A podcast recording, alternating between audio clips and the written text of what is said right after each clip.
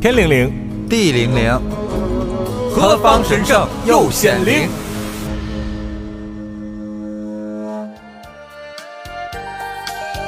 是谁制造了钞票？你在世上称霸道，有人为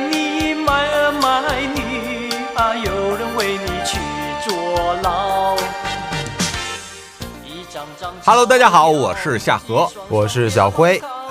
小辉呀，说，我又要立遗嘱了。对，死不瞑目，感觉你真的是 你有多少年没跟人借过钱了？啊。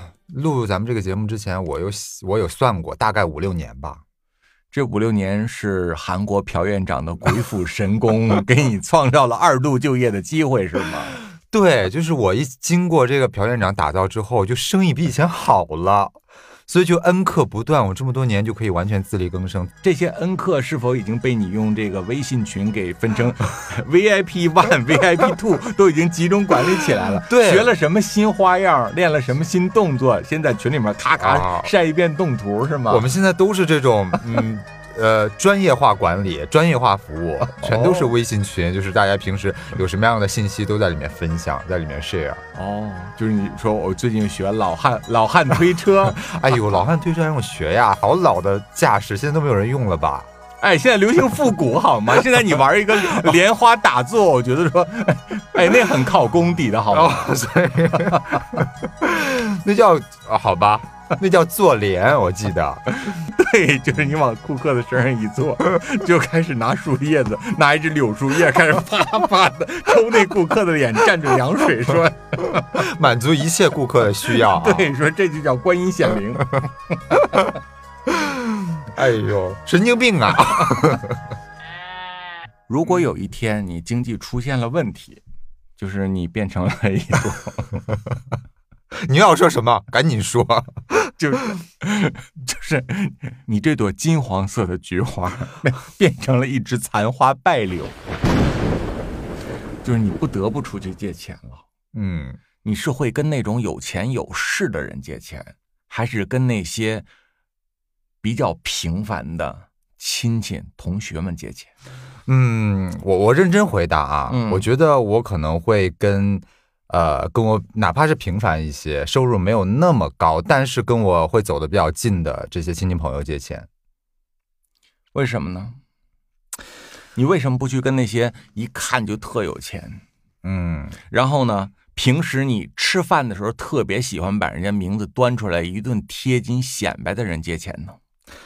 你不觉得人都有这一种这种心态吗？就是。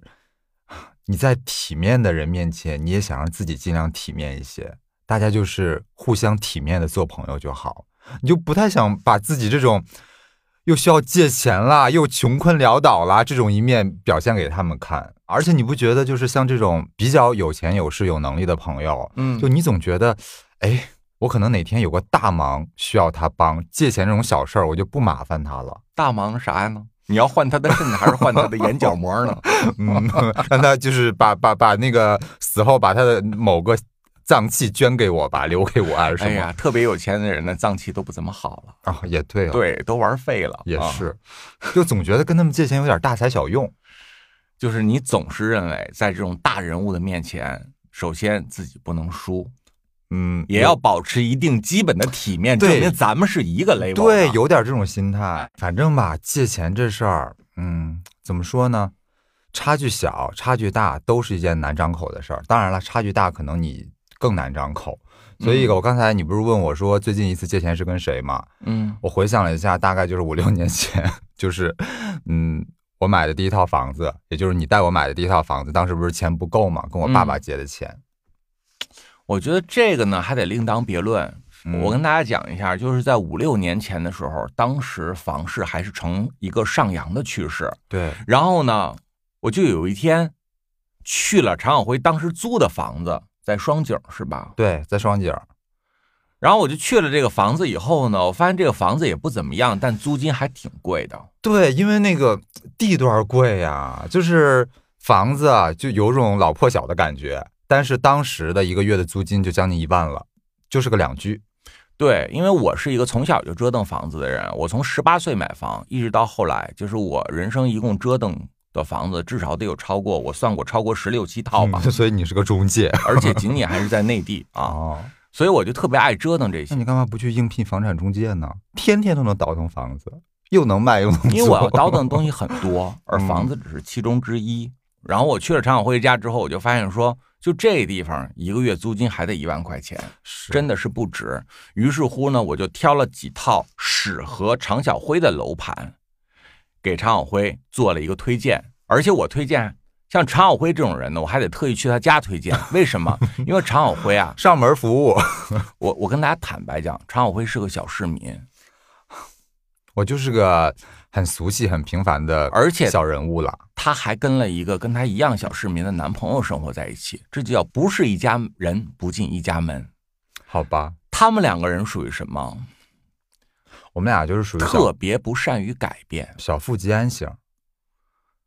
只要这条路不走到山穷水尽，基本上是不会想到什么突破口的。然后呢，我就是觉得说这样的人，我就不能发微信了。小辉，你知道吗？很多人买房子，我就直接一个微信，他隔天就定了。嗯，这样的人很多。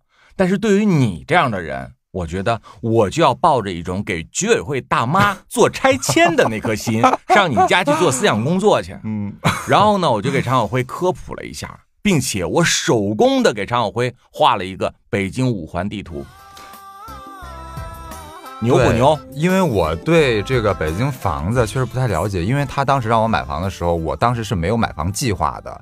但是呢，因为他一直在研究这个，所以他觉得呢，当时那一年刚好是一个入房子的一个好时机。是的，对，正好是一个低谷，而且刚好他看到我租的那个房子，他觉得，哎呦，你一一个月将近一万块，你就租房子了，感觉有种扔钱的感觉，你干嘛不付个首付，你去还房贷也行啊。所以就是劝我买房子，就来我家给我画地图，说你应该在哪儿买，在哪儿买，这个地方的房价如何，那个地方房价如何，特别专业，像一个房产房产中介一样。于是就带着我开始看房了。然后我当时呢，因为没有暂时没有买房的计划，当时所以这件事来的很突然。我买房子手上钱也不够，只能跟家里借。是我告诉你的，常永辉，你现在可以回去跟你父亲借点，如果你父亲有的话。那常晓辉又表示出了一个非常小格局的思维。哎呀，我都这么大了，我还跟家里借钱，这会不会不太好啊？我说是这样子啊，就是借钱这件事儿呢，你得看干什么。如果你借钱去挥霍，去满足虚荣心，这确实不应该。但是如果你借钱买房，而且是跟父亲借钱，嗯，这个没有什么不好开口的。首先，您在北京能扎稳脚跟，拥有一套房产，这也是你父亲的一个心愿，对不对？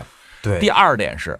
房子现在正处于高升值中的小低谷，嗯，那这时候你入手之后呢是赔不上的。你哪怕住个几年之后升了值，你还给父亲，你还能多还一些，你自己还有一些盈余，这也是一种投资。对，因为当时我确实是有有一点，我觉得也是人之常情吧，就总觉得说我都毕业了，毕业之后工作之后再也没有跟家里要过钱。嗯，就觉得好像有点不好意思张嘴一样。后来夏荷跟我讲这个道理，我一想，确实也是，就房子这个东西跟其他的还不太一样，所以当时就跟我爸去去借了这笔钱，付了这个房子的首付。当然，首付我自己也拿了一些，我当时也有一点积蓄，就把这个首付凑够了，就把这房子买下来了。对，但其实我当时，我我现在特别感谢夏荷，一直到现在也特别感谢他，就当时带我走了这个正确的道路。反正我是觉得呢，就是用家里钱这件事情啊，嗯，这事儿你不觉得在网上争议很大吗？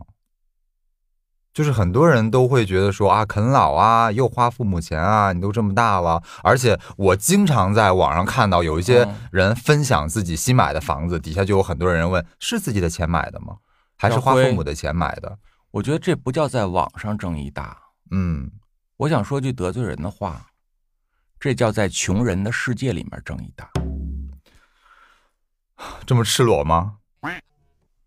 我就想问一问所有的听众朋友们：你现在生孩子，你去奋斗，你不就是想为了福荫子孙吗？你不就是给孩子花的吗？那么为什么别人家的孩子沾了父母的光，你却一顿酸臭呢？我觉得每个人还是看自己家庭条件。如果说你父母真的有这个能力，就是帮你置个业呀，嗯买个房、买个车什么的，我觉得这花父母钱没什么。就像刚才夏荷说的，如果他们非常吃力的话，你把他们养老的本儿都拿来了，自己挥霍，那肯定是不行，对吧？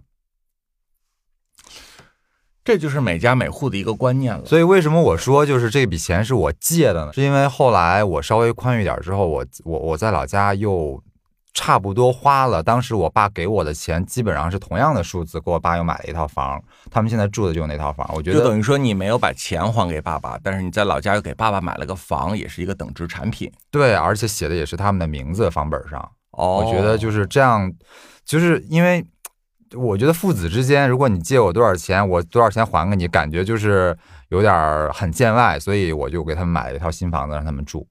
那你很幸运啊，你有这个机会这么做嗯啊。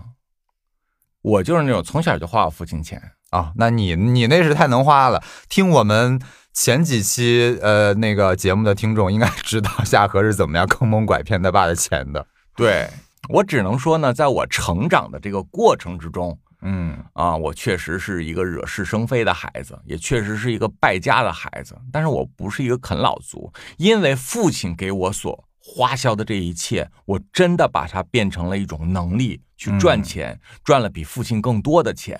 所以就是你自己没有当过啃老族，你为了弥补这个遗憾，当你爸爸去世之后，你就担起了天下父亲的角色，让那么多人去啃你，是不是？对，左一口右一口，我告诉所有的听众朋友们，啃老族我可不是，我是被啃老的那个老，好吗？你知道吗，小辉？如果我是一棵大树，我现在全身上下都没有一片完整的叶子了，我千疮百孔。被啃得七零八碎儿的。如果我是一根香肠，嗯我现在身上没有一个位置是可以切成一个圆片儿的。对你真的是被太多人啃了这么多年。对，就是我看你被人啃的千疮百孔，我就特别想自己也上去咬一口。我觉得它就是个，它就是个公开的银行，任何人可以去拿点钱出来。但是我发现我啃不了，因为我这个银行啊，它是 Face ID，它是人脸识别，我颜值不够，而且它有年龄限制，对二十五岁以上勿扰，至少是这是 起步了。对。像常晓辉这样的，基本上直接被保安拦在门口了啊！哎呦，听众朋友，大爷往左走，那有工商银行，工资在那儿领。我跟你们讲，你们是没有看到他就是现实私下生活中的状态，真的是，我说左啃一口，右啃一口，一点都不夸张，就动不动今天给这个点儿，明天给那个点儿，跟三才童子一样。所以我有时候就疑惑了，夏荷，你这是过的啥日子呀？这件事儿啊，我也很无奈，只是我习惯了。嗯就是呢，我觉得这跟成长和性格是有极大的关系的。而且呢，我其实也有一段时间是遇到过经济困难的，大概在十来年前吧。嗯，这个我知道。小辉，你知道那时候呢，我不是一网红吗？啊，红的早，对我红的早啊，粉丝多，认识人也多，嗯然后就认识了社会各界的很多人，嗯那包括也包括了一些所谓的什么搞金融的人。然后我说我拿钱要干这个，拿钱要干那个，人家就直接因为我是我，任何抵押不需要，直接签字，就对你有种莫名的信任。啥也不需要，嗯就直接你你你过来以后，你办个手续，直接就给你打卡上去了，就这样。因为你是你，所以咱之间就不过那些抵押不抵押的那些啊啊，资产验证不验证的那些了。于是乎，小辉，你知道吗？我就敢拿各种各样金融机构的钱，嗯，想咋花咋花。那可不嘛！你说当时你年纪也不大，又拿到 就是你从小到大又挥霍惯了，跟你父亲要钱，你这一下拿到这么多钱，哎呦！我估计这些金融机构的朋友也没有想到你是一个这么能挥霍的人。然后呢，你说有多少钱能经得起那么造啊？你造到了一定时间，你是不是就得还了？那金融机构借给你行，那送给你可不行。那肯定得有借有还啊！而且说实话，金融机构可以无抵押，但是金融机构能不收利息吗？哦，对哦，所以你到了期以后，嗯哐当哐当那大窟窿，你知道左一个上百万，右一个上百万，这些大窟窿堵不上啊，就跑路了，往哪儿跑啊？哦，没地儿跑。对呀，更何况以我这心气儿，对吗？对，我我我怎么也得做到贾老板那样，我再跑啊！为了几百万我就跑，你小看谁呢？常辉也对哦，对呀。所以那段时间我确实很紧张，就给自己搞的。我知道，哎呦，那两年就是我也陪你一起经历过，确实是挺艰难。我那两年跟不少人借过钱，嗯，然后呢，多少钱都有，嗯。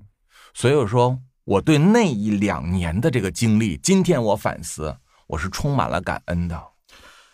因为人都有走低的时候，而你走低的时候，你真的没有看到太多的世态炎凉，而你看到的是所有的朋友因为你要下河。我觉得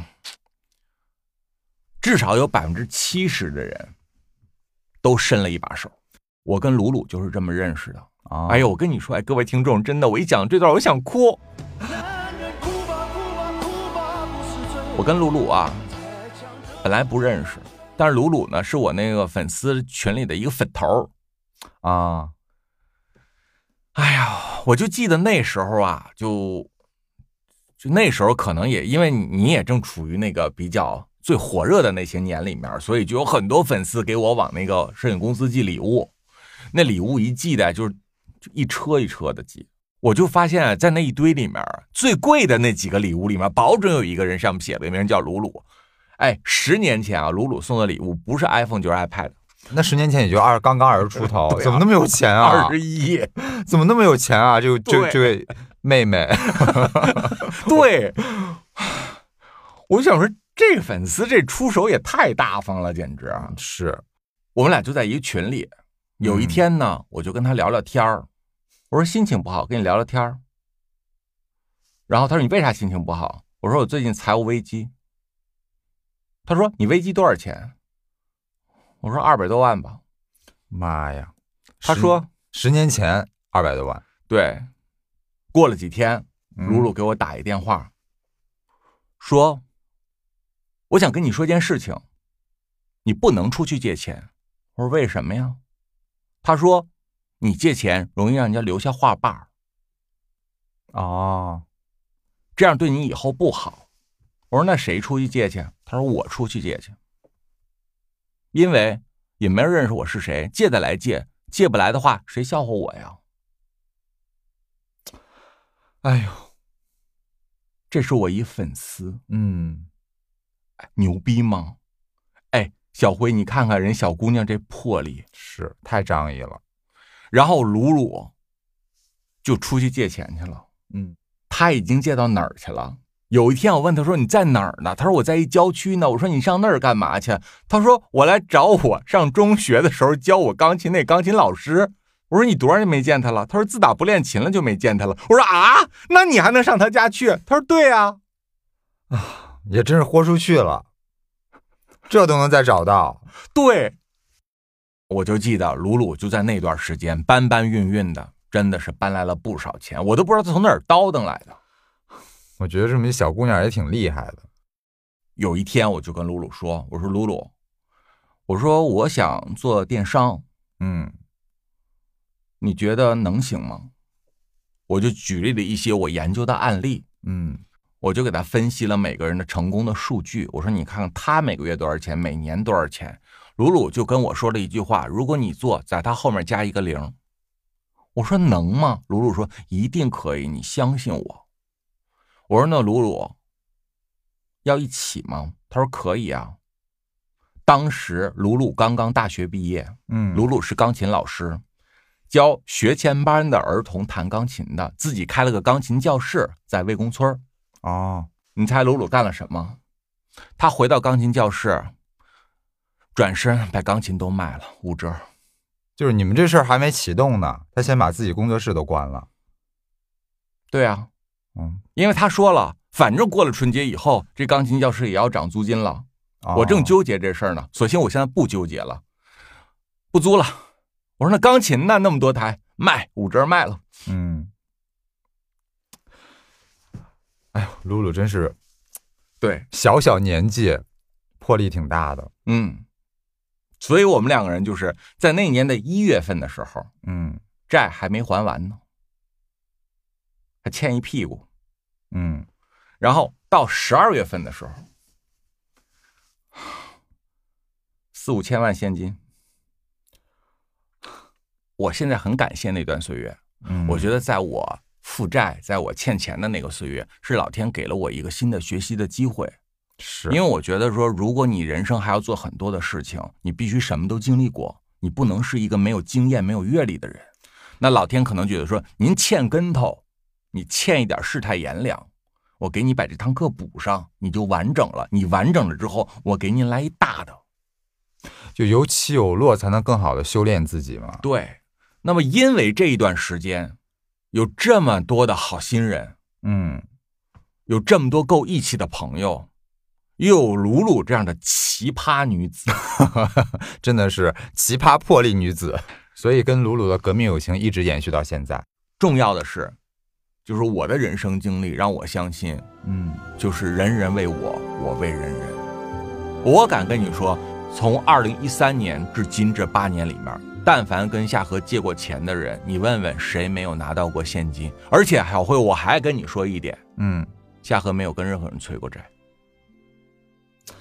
因为你自己也经历过低谷，也尝试过那种滋味，对，而且也被别人催过，所以你可能知道那种滋味可能真的不好受。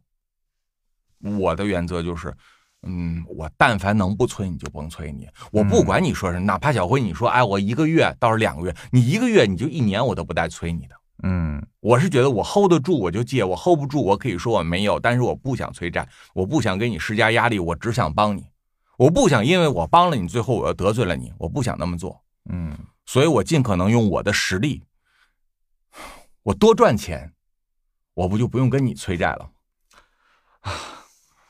然后呢，另外你说的就是银行啊，现在那个所谓的就是被啃。虚拟银行啃我的那些猴仔猴孙们，我觉得吧，小辉，咱说好听点，那叫借钱；说不好听，那叫借钱吗？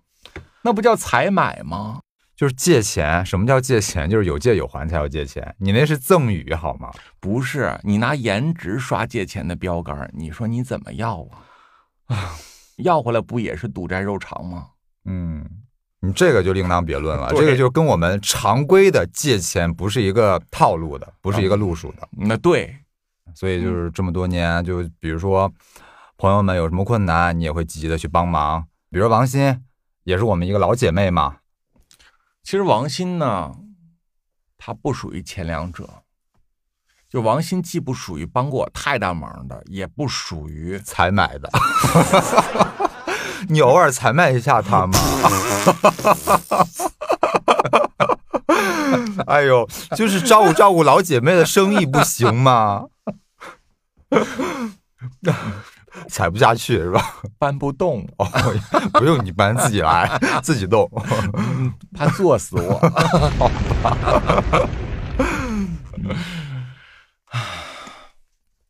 我觉得王鑫是什么呢？嗯你知道什么叫做娘家人吗？啊，就每个人的朋友的 list 的名单里都有那么几个娘家人。对娘家人就是从你你从老家带过来的。就就有种打小就认识的感觉。对，你要这么一说的话，王鑫确实给咱们感觉就像娘家人一样，就是自己人，很亲近。对，王鑫就是个旧物。对，尤其是像咱们这种念旧有旧物癖的人，对，偶尔把它出来翻腾翻腾，把玩把玩，就是过一下这个旧物癖的瘾，是不是？你一说把玩把玩的话，我瞬间想着说一人抱他一只腿。王鑫的腿，我跟你说，跟桥墩子那么粗。对，就是是我们这位姐妹呢，她有一个很大的优点，就是她根基非常的稳。嗯，就是比如今天刮十级大风，我跟夏哥可能都已经被吹走了，但她还可以屹立在那里，因为她的根基非常稳，对她有着一双非常强壮有力的 腿。对，就是她到什么程度呢？就比如说，咱一起去泡温泉，就是你记得吗？我们一起泡温泉的时候，就是在温泉里嘛，姐姐妹妹们，比如王鑫也在里面，我也在里面，大家就是一起聊天啊，吃水果啊，喝饮料啊，然后泡的也很舒服啊。然后这个时候王鑫说：“哎，我要去一下洗手间。”我说：“行。” 然后我好像就起身走出了那个，就是王心一从温泉池子里面走出那一瞬间，常晓辉的咪咪 瞬间暴露在空气之下。对，本来满缸的那个温泉水，一下子水位下降了一半你们懂吗？我就感觉哇，然后所有人的咪咪立刻硬了起来，因为冻的。对，我就整个人半裸在暴露在那个温泉上，然后我就赶紧用双手捂住自己的胸口，然后冲王鑫喊：“王鑫，你快回来，这个温泉需要你，对，需要你去填满它，或者是，就是你们正在泡着温泉呢，满满一池子水。”哎，到肩这儿，王鑫说：“我来找你们聊会儿天儿王鑫一进池子以后，方圆十里的花花草草都被烫死，烫死了，因为水溢出去了，是吧？而且他不用整个人进来，只需要把双腿插进来就可以。对你拿热水浇花，那花呲儿就蔫了。对，对我们讲这个故事，就是要跟大家形象的形容一下它的根基到底有多稳。嗯嗯。这根基稳是稳啊，我觉得他跟咱们这感情根基也是够稳的哦。对，十几年的感情了，我挺希望王鑫能过得再好点的。哎呦，谁都希望，但是我又不敢抱太高的期望啊。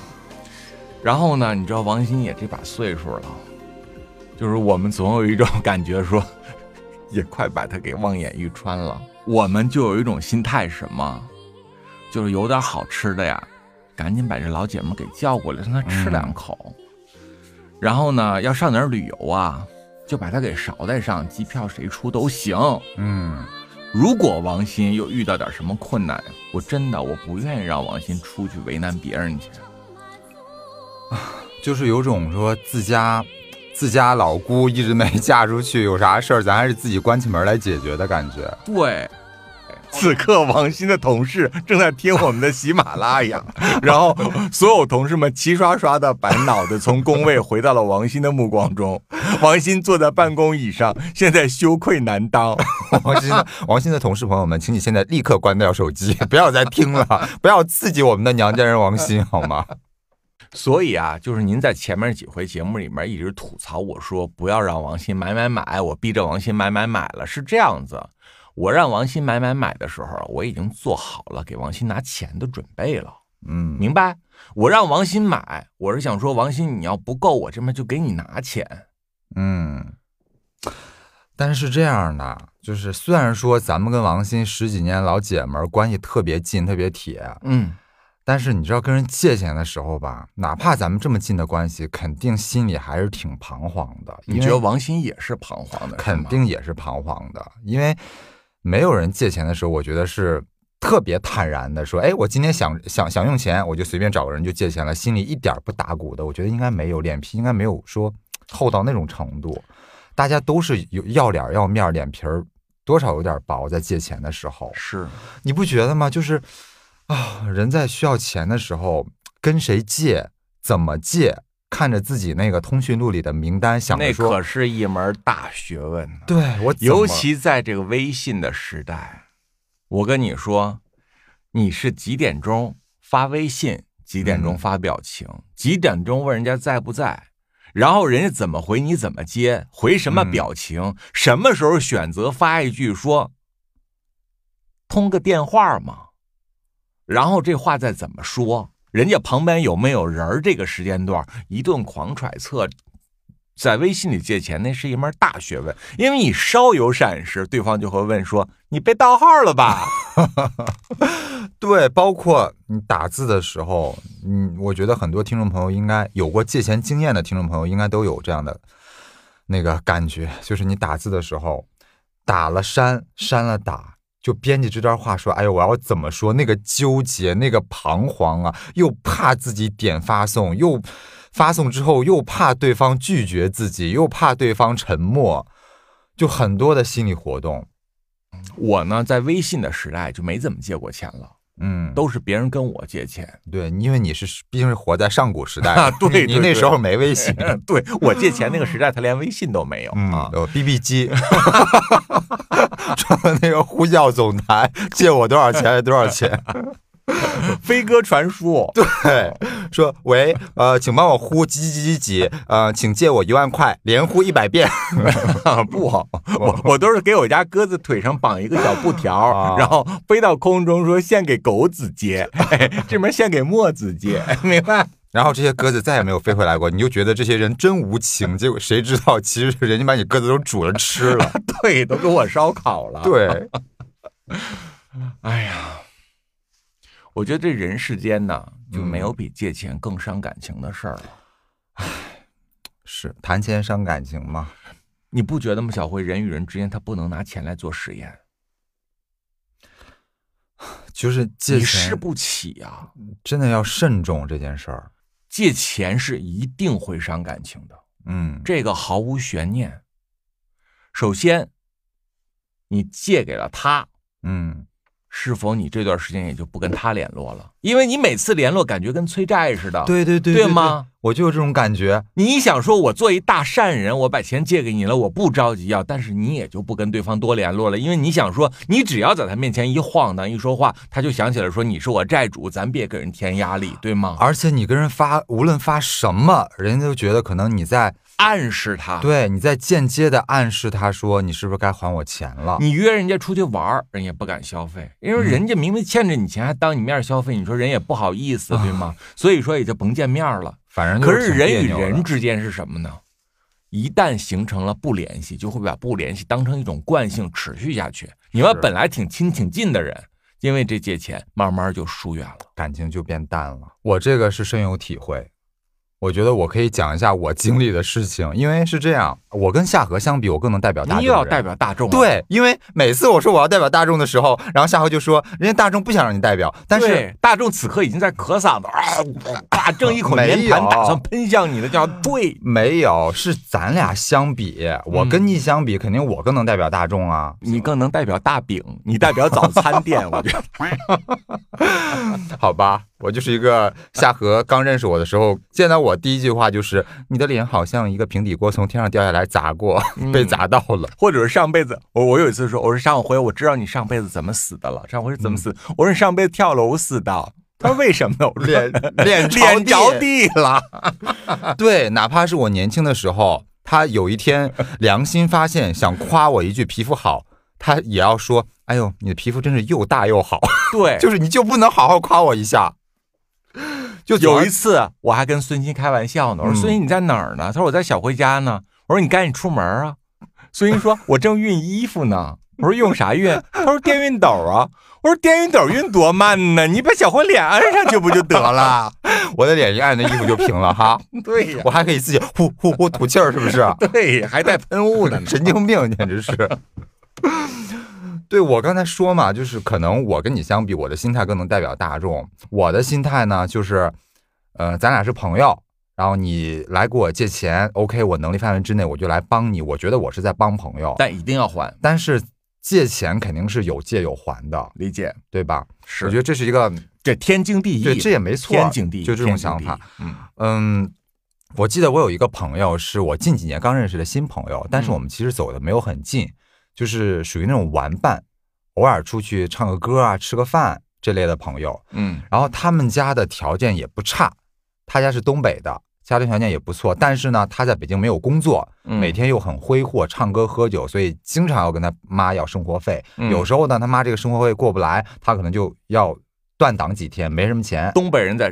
北京都过这样的日子，好像是，包括你呀，包括那个孙鑫呀，还把我这个山东人也带成了这种日子。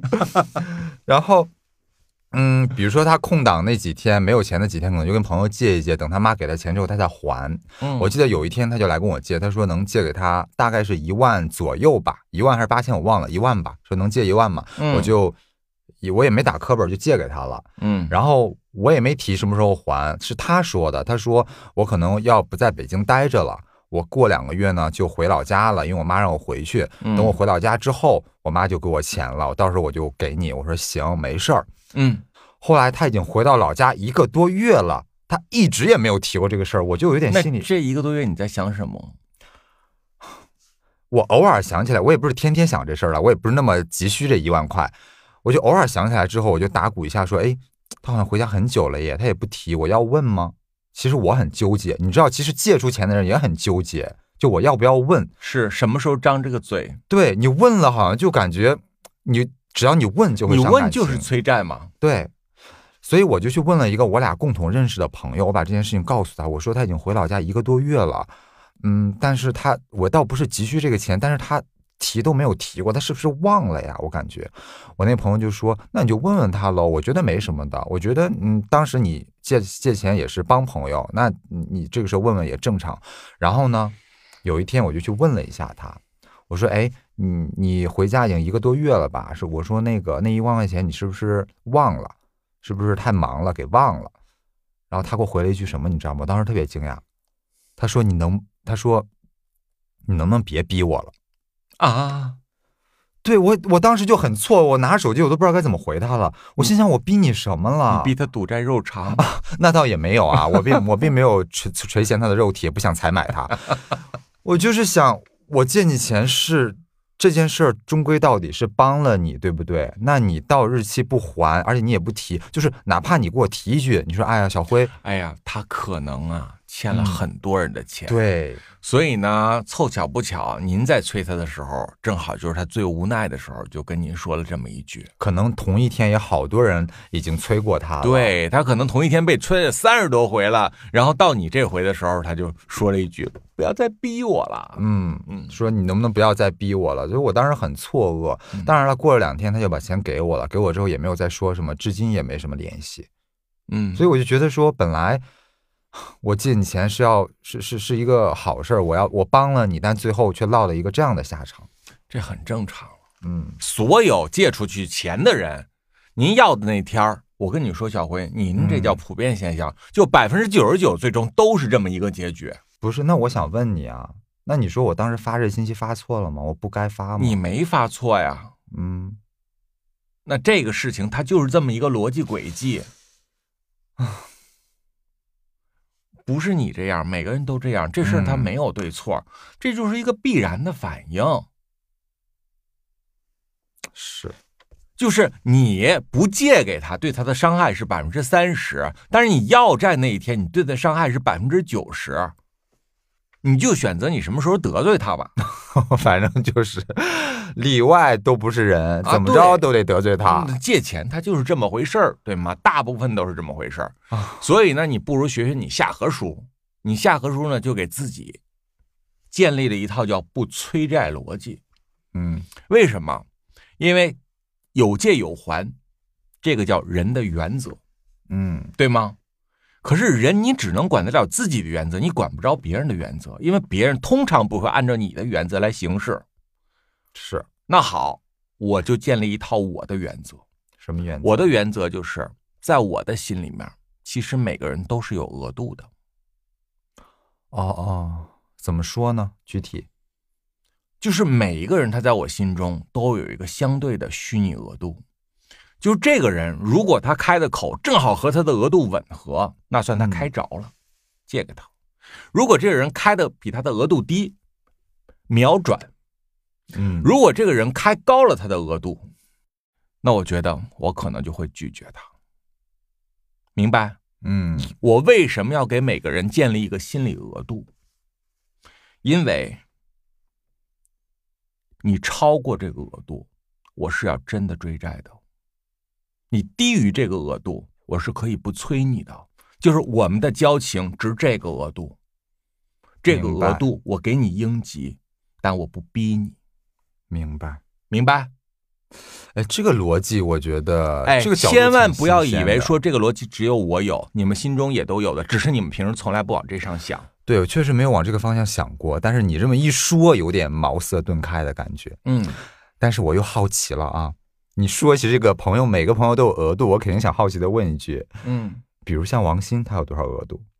王鑫过去我给他建的额度是五万，哦，那对于一个常年失业人口来说也不低了吧？王鑫的同事，赶紧把我们节目关掉。对，五万也不少了。对，但是那都是五六年前的事儿了。嗯，我现在给王鑫的额度提到了十万，因为我觉得吧，毕竟这么多年过去了，那车厘子都多少钱一斤了？那都通货膨胀了，小辉，我得给王鑫提点额度了。啊，毕竟你是银行嘛，银行正常也会定期提额的。不管怎么样，只要人这五年没有出现错误，人信用卡你是不是得给人乘乘额度了？是。听见没有，王鑫，赶紧来借钱，这儿有十万块钱呢，赶紧赶紧来！听了节目赶紧来啊！这十万借走不着急还，就是那个你又可以那个过两年不工作的日子了，对，逍遥快活旅游去。哎，那比如说跟你有非常深厚的革命友情的鲁鲁，嗯，他的额度是多少？我觉得 鲁鲁的额度我很难去判断，嗯，我觉得要根据鲁鲁的需要来。就是如果这件事情是鲁鲁真的很需要的话，哪怕这个额度非常的巨大，大家也要去创造条件去解决这个问题。嗯，明白？这种共同进退的一种革命友谊。嗯，明白？这就不能用额度来说了啊，就是看什么事儿。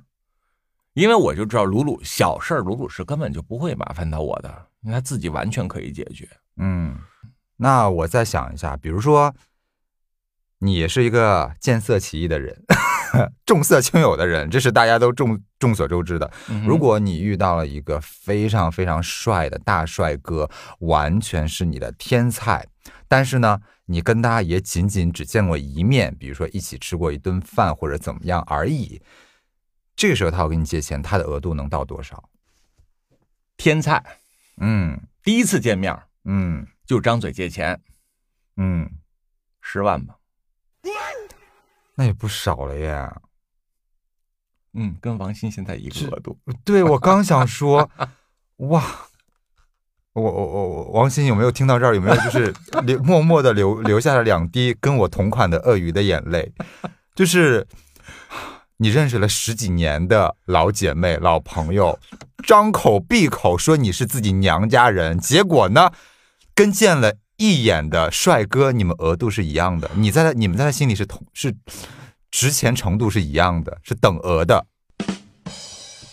就别人的起点等于王鑫的终点，王鑫还没死呢，还没有到终点呢，干嘛呀？你这是？可见啊，听众朋友，夏河这个人重色轻友到什么程度？真的。十几年的姐妹抵不上看了一眼的帅哥，天菜级的大帅哥跟你张嘴，那是给你机会呢，你还不赶紧接着？你想什么呢？你以为那是借钱呢？那帅哥给你机会呢？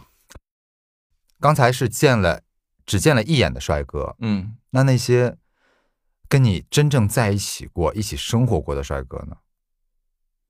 就陪伴了我很多年，那就是你的一些前任，然后最终。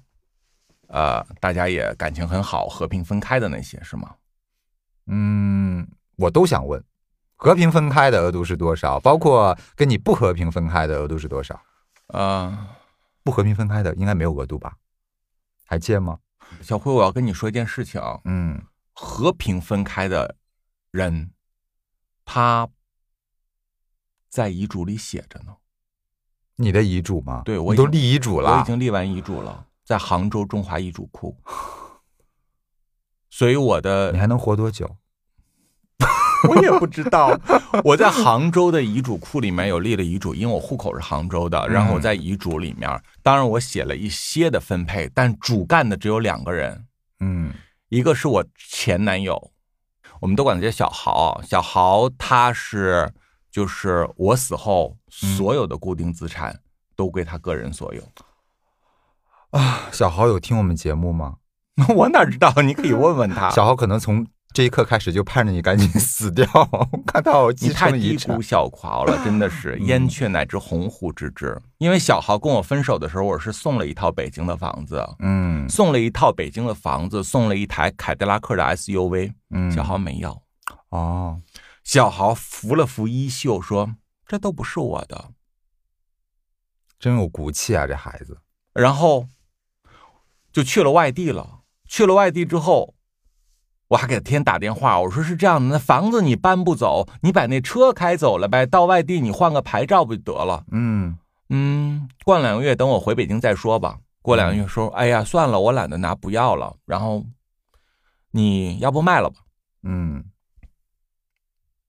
就这样一个有有高尚人格的人，嗯，所以他在我的遗嘱里面就是继承全部不动产，所有。金融产品，嗯，由韩国的小朋友，就是现任全权继承哦。当然，如果我还活很久，我还有变数，可以再去改。如果我明天就嘎嘣死了，那这个遗嘱就已经成立了。嗯，也不一定很久了。那我们只能恭喜小朋友了，好吗？对，恭喜他们可以早一点花到你的这些遗嘱，对遗嘱里的遗产。所以我的这个，就是我的这个感情深厚、真正陪伴过我的人，我觉得这都不是借钱了。就是你，你想想，人家都在遗嘱里面是继承人，好吗？这还用借钱吗？这是另外一个维度。就是，那那那我还要问一个，我不知道算不算敏感的问题，就是，嗯，曾经跟你。不是那么和平分手的，甚至大吵大闹、撕逼过的前任，他如果现在给你借钱呢？嗯，我觉得他们是不会来跟我借钱的，因为我个人认为，就是我交往过的每一个人都还蛮有傲骨的。嗯嗯，假设说，就退一万步讲，有一天他们可能跟朋友的朋友去表达了自己遇到一点点小小的难处。嗯，如果不为过分的话，我也可以通过中间的朋友代为帮助一下。但是如果因为太多年不了解了，大家已经形同陌路，活在一个完全不同的世界里面了，我觉得就最好不要打扰彼此啊。但是如果真的有你说的那种情况，万一我觉得 OK，也是 OK 的，OK，因为青春无价嘛。哦，毕竟他曾经把青春给你，所有的恩怨全部已经随风散去，但是他给过你他的青春，这个是非常真实的东西。所以，就凭这份青春，我觉得还值得你高风亮节一把。嗯，我觉得，我觉得这个观点也也挺让人可以思考一下的。很多人可能也没思也没有思考到这一点。我就问你，那个跟你如胶似漆、生活了十几年你的现男友，你觉得如果有一天他写遗嘱，会有你的名字吗？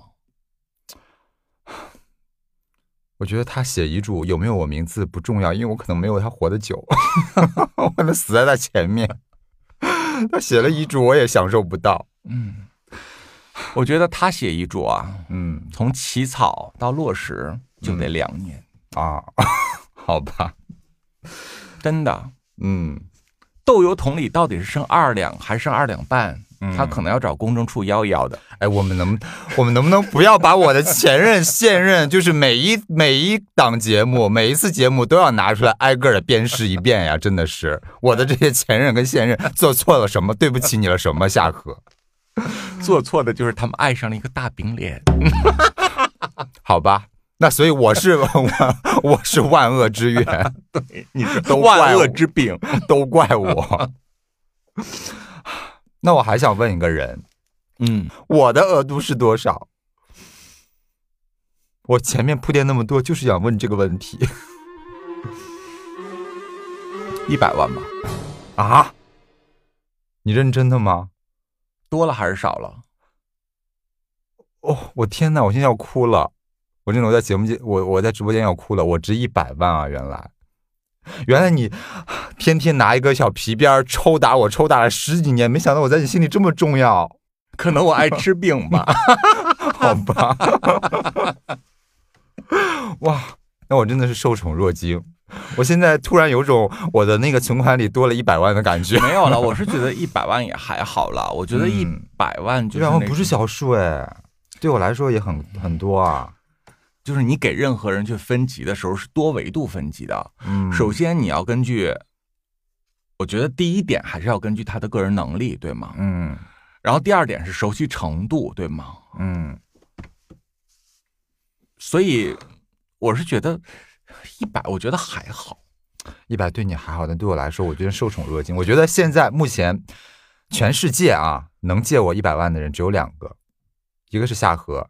一个是我爹，真的。乖儿子，走，爹带你吃饼。你真的是要做全天下人的父亲啊！那我问了这么一圈，你身边的老姐妹也好，革命战友也好，鲜肉也好，最后啊，我就想问一下，就是你的好朋友章子怡，她有额度吗？你高抬我了。你想多了，为啥？我只能讲说，你的思维确实天马行空，我很跳痛是吗？你知道子怡此刻听广播的时候都一愣，想说，哎，我刚刚还跟我家孩子说，你下属啊值五六百，然后那你下属居然好意思给我分额度哦。对你哦，是你是需要他给你定额度的那个人，我只是做到尽量的好好活着，别哪天跟大姐借钱就行了，我不用替大姐分额度。你高看我了，轮不着我。也是，我这个问题好像问的有点傻，对，问了也白问。小辉，嗯，我小时候看过一个热播剧，啥剧啊？那个热播剧就好像叫《粉红女郎》哦，那个太热了，对。那么粉红女郎热播的时候呢，当时奶茶在大陆就很火，刘若英对。我记得当时有接受了一个采访，嗯，那个采访呢，记者就问他说：“奶茶，你做艺人收入这么多，平时都是怎么去分配这个收入的呢？”奶茶就说：“我赚的钱呢，有三个板块。”一部分呢是我要存起来，嗯，另外一部分是我可以花掉，还有最后的三分之一我要拿来借给朋友。哦，我听完这句话之后就觉得，天哪，好棒哦！这个分配方式是吗？我就觉得奶茶人品好好啊，嗯，然后我就想说，如果有一天我也能像刘若英小姐这样。有心又有力的去做一个这样的人，该多好！就是自己发达了，还不忘朋友，把自己资产的一部分支配出来，而且。他在电视采访说出这句话，他也不害怕他的朋友听完了来跟他借，而且这句话也衬托出，即便他红了，变成大明星了，他还是总去想着那些可能生活条件还比较紧张的朋友，所以他预留一部分资金给他们急用。我就觉得说，好好好棒的人啊！但是你今天做节目也等于向他致敬了呀。你也在节目里面张张那个张开金口，把每个人的额度说了一遍，大家可以来借钱了。我没有他那么伟大了啊，因为我觉得我的里面至少还是要刷 Face ID 的。对，人家至少没有人脸识别，对，人家一视同仁。是的，是的，还是他更伟大了。嗯，夏荷他真的是，虽然我很了解他了，但我还想再感叹一遍，他真的是看颜值来借钱的。青春在我这是真值钱，对对，就是青春无价这四个字啊，在夏荷的世界里真的表现的淋漓尽致。就是平时咱平常人经常把什么青春无价、青春无价挂在嘴边，但从来没有人去落实过这四个字儿，就觉得它是一个虚无缥缈的事情。但在夏荷这儿就变得无比的实在。就尽管你觉得一百万的这个评估额度对你来说已经相当的满意和惊喜了，那也不能跟遗嘱比呀。对吧？那那那，毕竟我没睡过你，对吗？啊，那那那也 是。嗯，可是我们我们纯洁的友情更无价呀。对，所以您的遗嘱得去跟哥要去啊，对吗？哟，他也没啥遗产。希望伟哥听到这期节目之后，可以受一点你的启发，然后不管赶紧去有多少钱遗产，但是伟哥可能真的快挂了。因为我们的节目再播两期，伟哥真的就挂了，因为他心脏受不了，他梗了。对，人家本来活得好好的，你说非得听咱这节目，然后听一期受一期的刺激。哎，你说如果是一个人，他要跟一个他认为相对来说有一定财力的朋友借钱，但是却遭拒绝了，于是呢，这个人就对他这个朋友怨声载道，各种抱怨。你说这种算不算道德绑架呢？当然算。嗯，怎么讲？算没人有义务把钱借给你啊，不借你是本分，借给你是人情。嗯嗯，千万不要幻想，就是我认识一有钱人，他平时一顿酒就多少钱，嗯啊，一顿玩就多少钱，嗯，那跟你没关系。千万不要用这种计量标准，我们的人生都是这样走过来的。你要用这种计量标准，你真的会怀疑人生。但你没发现很多人都喜欢用这个计量标准吗？就是他跟他借了钱没借，就说：“哎呦，他平时买个包就多少钱啊？哎呦，他平时请吃饭就多少钱？他平时追个女朋友送个礼物就多少钱？我跟他这么多年朋友，我我就不值这点钱吗？我张这个口了都不借给我。”很多人会有这套说辞。能说出您那段话的人，嗯，心智还很幼稚。我觉得也是，他们还没搞清楚一件事情。嗯，他这一晚上喝酒好几万，为啥就不能借给你好几万？在他的世界里面，那是完完全全的两件事儿啊！你以为他今天晚上开好几万酒，这叫请你吗？不是，你。不来，他也是这一晚上好几万的酒，你是来给他填场，你是他的玩伴而已，他是开酒雇人来陪他玩儿你张三不来，李四也要来，他是为了自己开心。对，他的酒是给自己开的，只不过一个人喝闷酒，那他当然不能干了，他需要更多的弟弟妹妹来陪着他，来伺候他，来跟他干杯。来跟他狂欢，你就是其中的一员。然后你喝两杯酒之后，把事儿想大了、想多了，来一句说：“哎哥，那你借我几万块钱呗？那不就是你一顿酒钱吗？”那可不行，两码事儿，对，完全两码事儿。哎，我就跟你说，睡过都不行啊！这种现象太多了。现在吧，我是觉得说，反正存在即合理，一人一个道儿，我也不想爆料谁。嗯嗯。所以你这番话，估计也点醒了很多的听众朋友。就是如果你在借钱的时候，你还有以上我刚才说的那种想法，你可以按照夏河的这个逻辑去思考思考。你以为他们能借来钱吗？他们账算的比你那精一万倍。嗯，但是呢，我说实话，借钱这事儿啊，咱人活着，你逃不过个人情二字，是对吗？归根结底，你挣钱干什么？不也就是为了让自己活得愉快吗？那怎么才能愉快呢？您跟这世界都绝交了，你能愉快吗？嗯，不还得是人与人之间才能形成这种气氛吗？所以这事儿得具体的论。确实是这种事情也分事情，具体问题具体分析。但是可能很多的听众朋友啊，你们听一听，是不是？像咱们比较普世的这种人啊，咱们拒绝人的理由是不是就是基本上是以下几点？要么呢，第一点就是确实数额太高了，你有心无力，嗯，就是这个数额已经高到你无你你没有办法承受了，你可能把这个钱借给他之后，就会影响你自己的这个生活质量了，这个是没有办法的。第二点呢，就是确实是有那么多不熟的人，真的跟你不熟，我就遇到过，就是。好几年不跟你联络一次，不发一个信息，连朋友圈互动都没有一次。你跟他跟他本身也不熟，渐行渐远。突然有一天来发个信息，我打个电话，就是要借钱。就这种人，我是真的不愿意借给他。我就觉得说，啊，就是有点太嗯现交现用的感觉了。我特别不喜欢现交现用的人。是的，嗯，然后可能。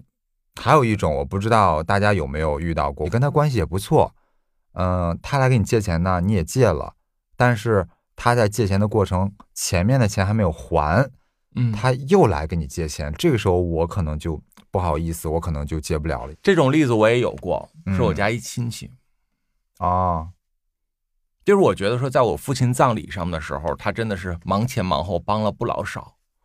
王熙凤说过。那皇上还有三门子穷亲戚呢，更何况咱们，是对吗？所以呢，他第一次跟我借钱的理由是他要买车，我就给了他五万块钱。嗯，他说仨月还，嗯，到现在八年了没还过，八年了，我天！但是每年他不都能在我上坟的时候看见我一次吗？嗯，他每年就会跟我再张一遍嘴。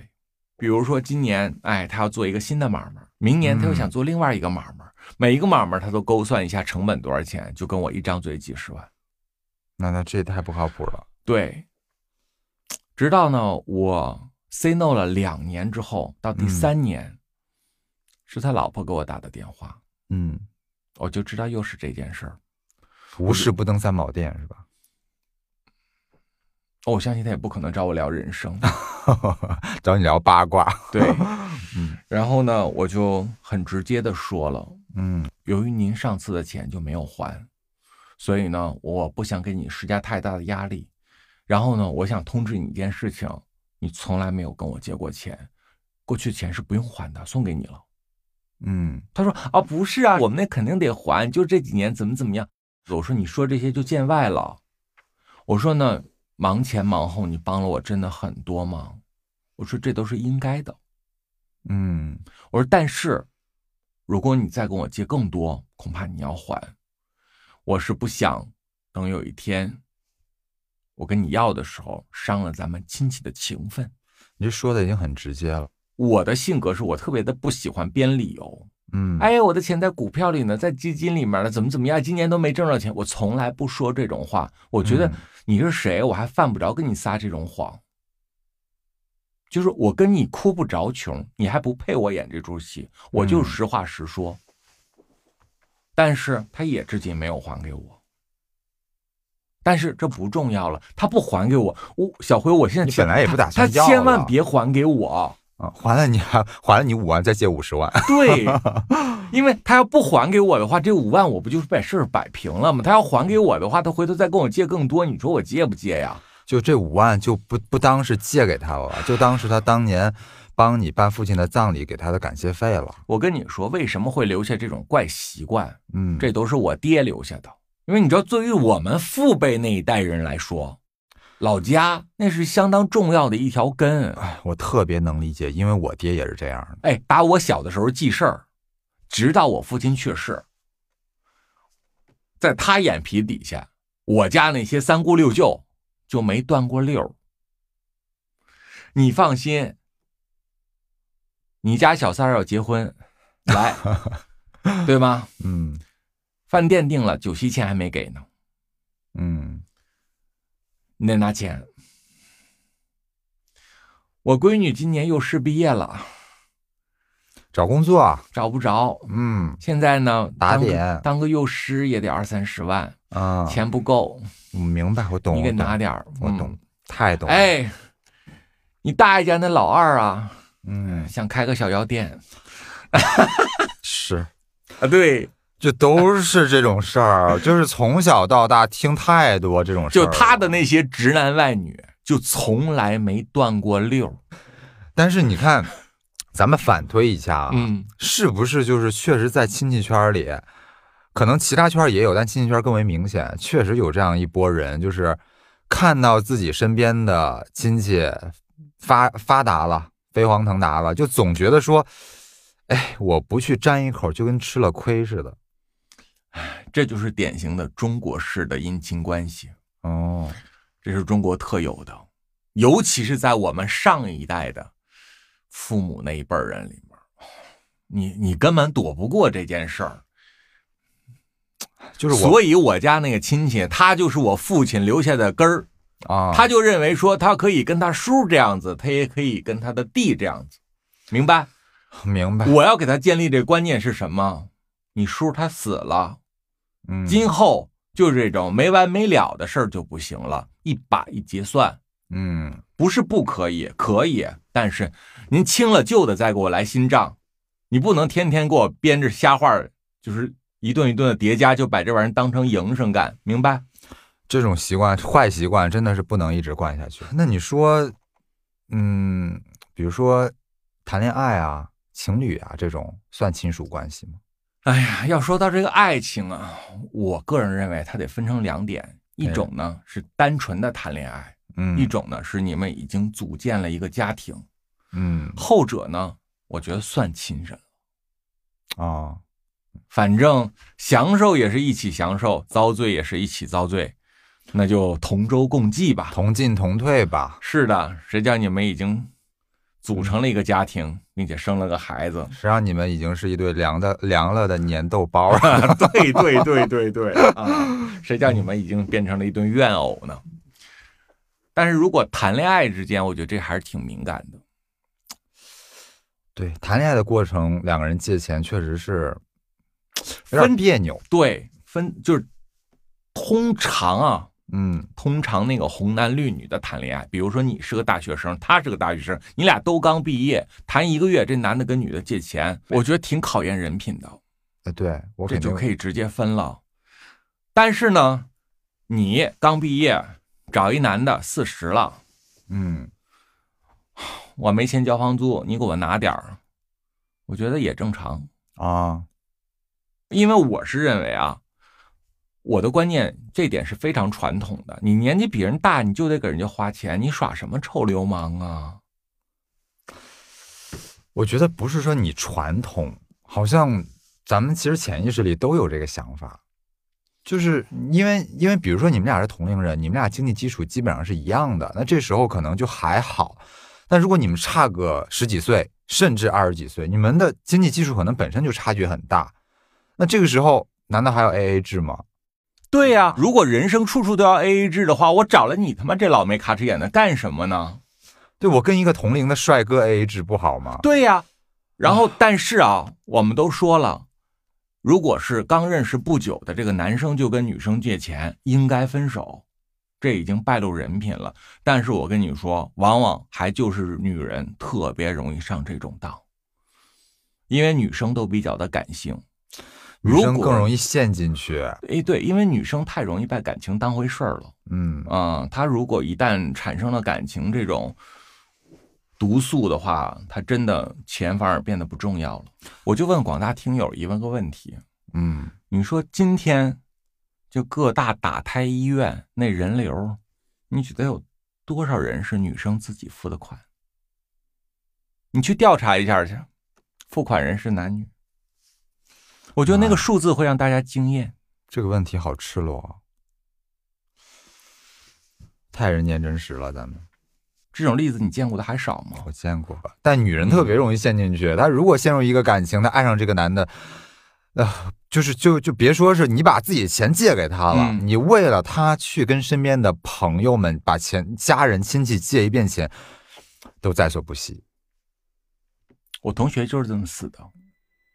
哦，你跟我讲过有一个事儿，我同学前年死的，她是个女生。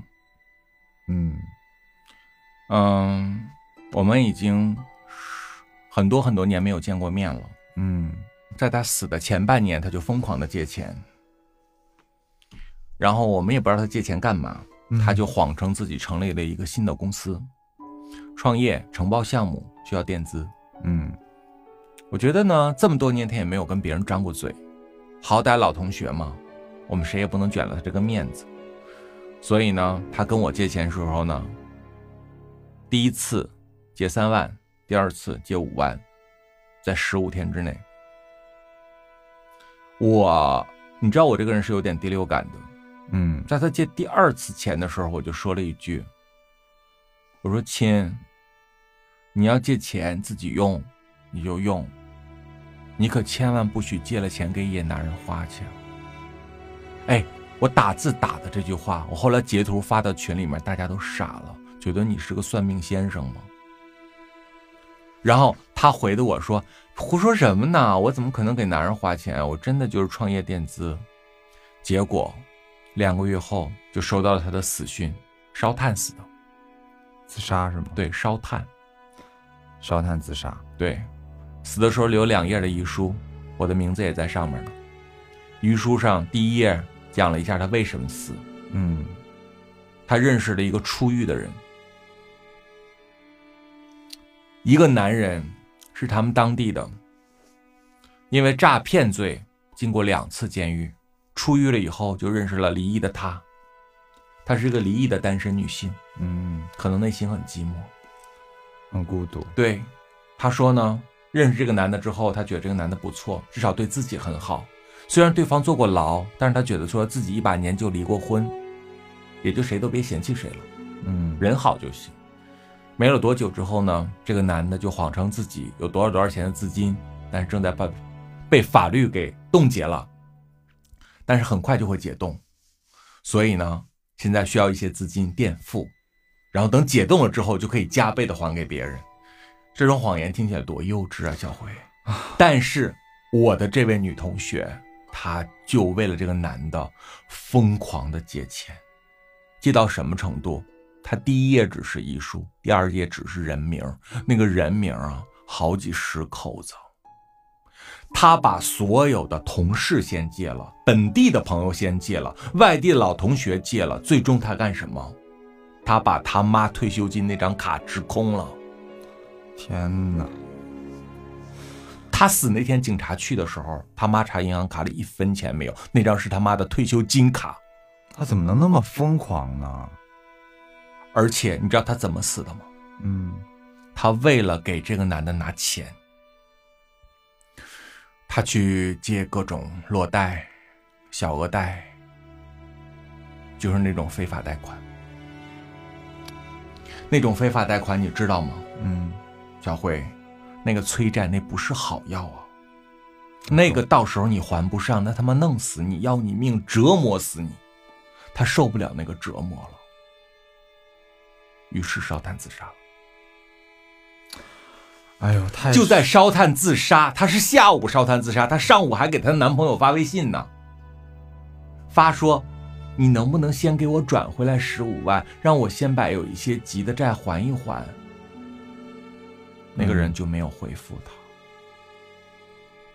就消失了。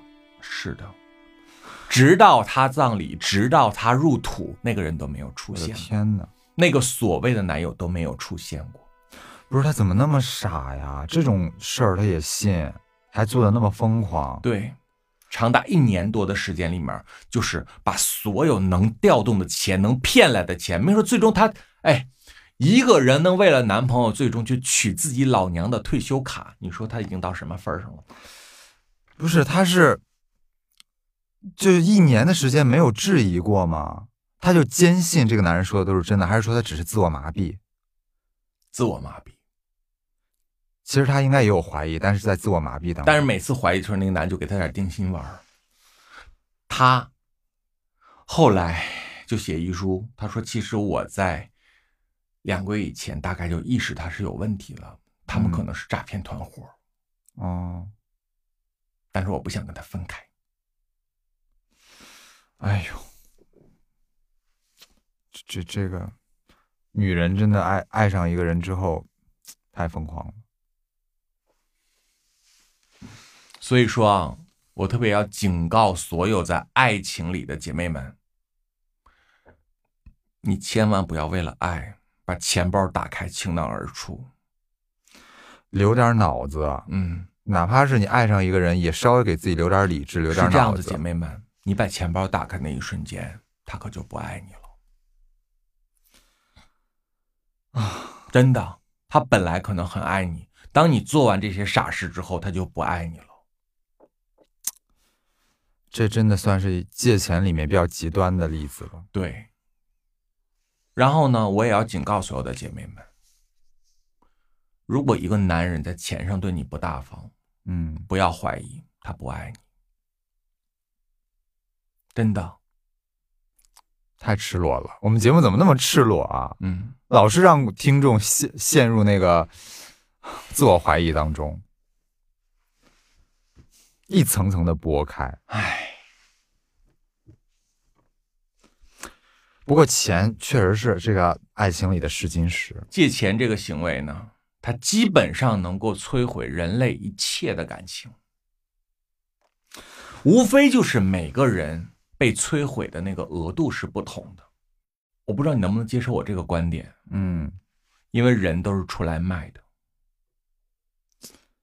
没有人是不出卖自己的，只是每个人的价码不同。嗯，其实仔细想想，确实是这样。哎，因为人活着本质就是靠出卖自己来换取酬劳。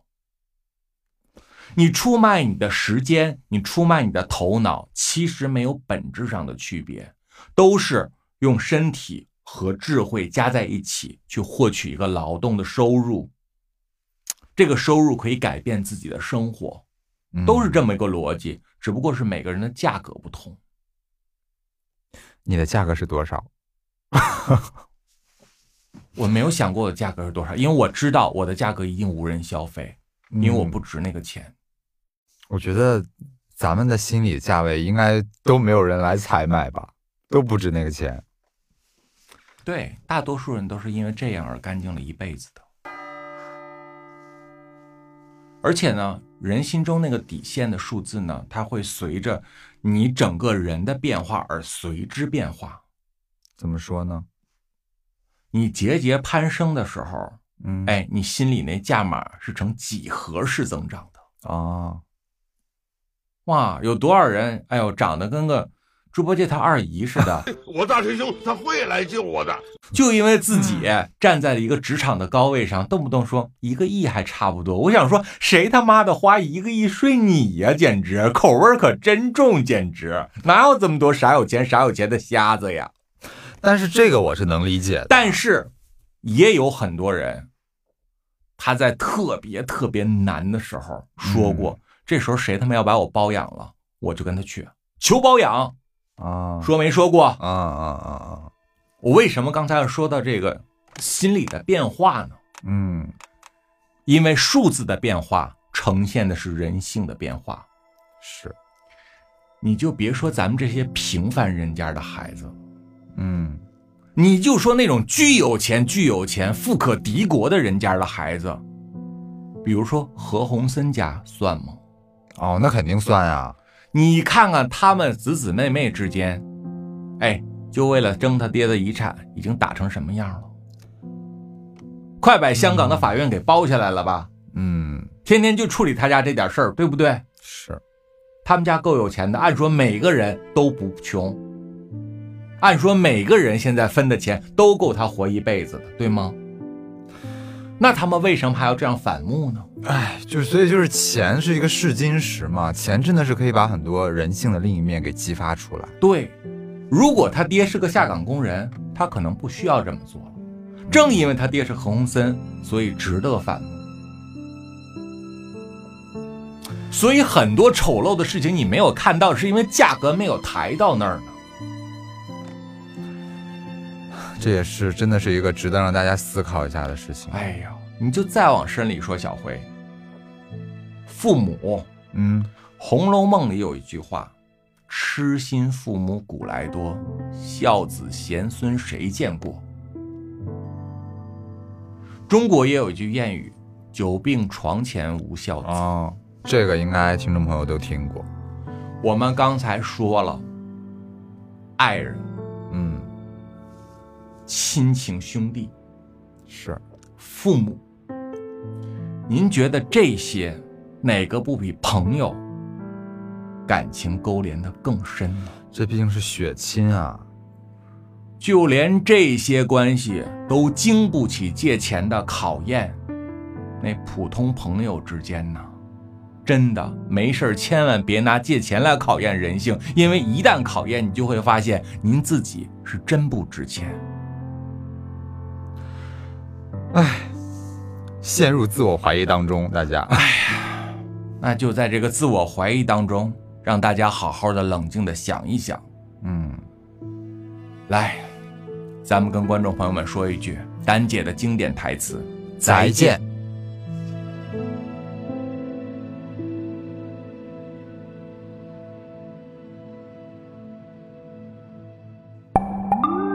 节目由喜马拉雅播客厂牌辣条荣誉出品，辣条 louder，你的态度大声说。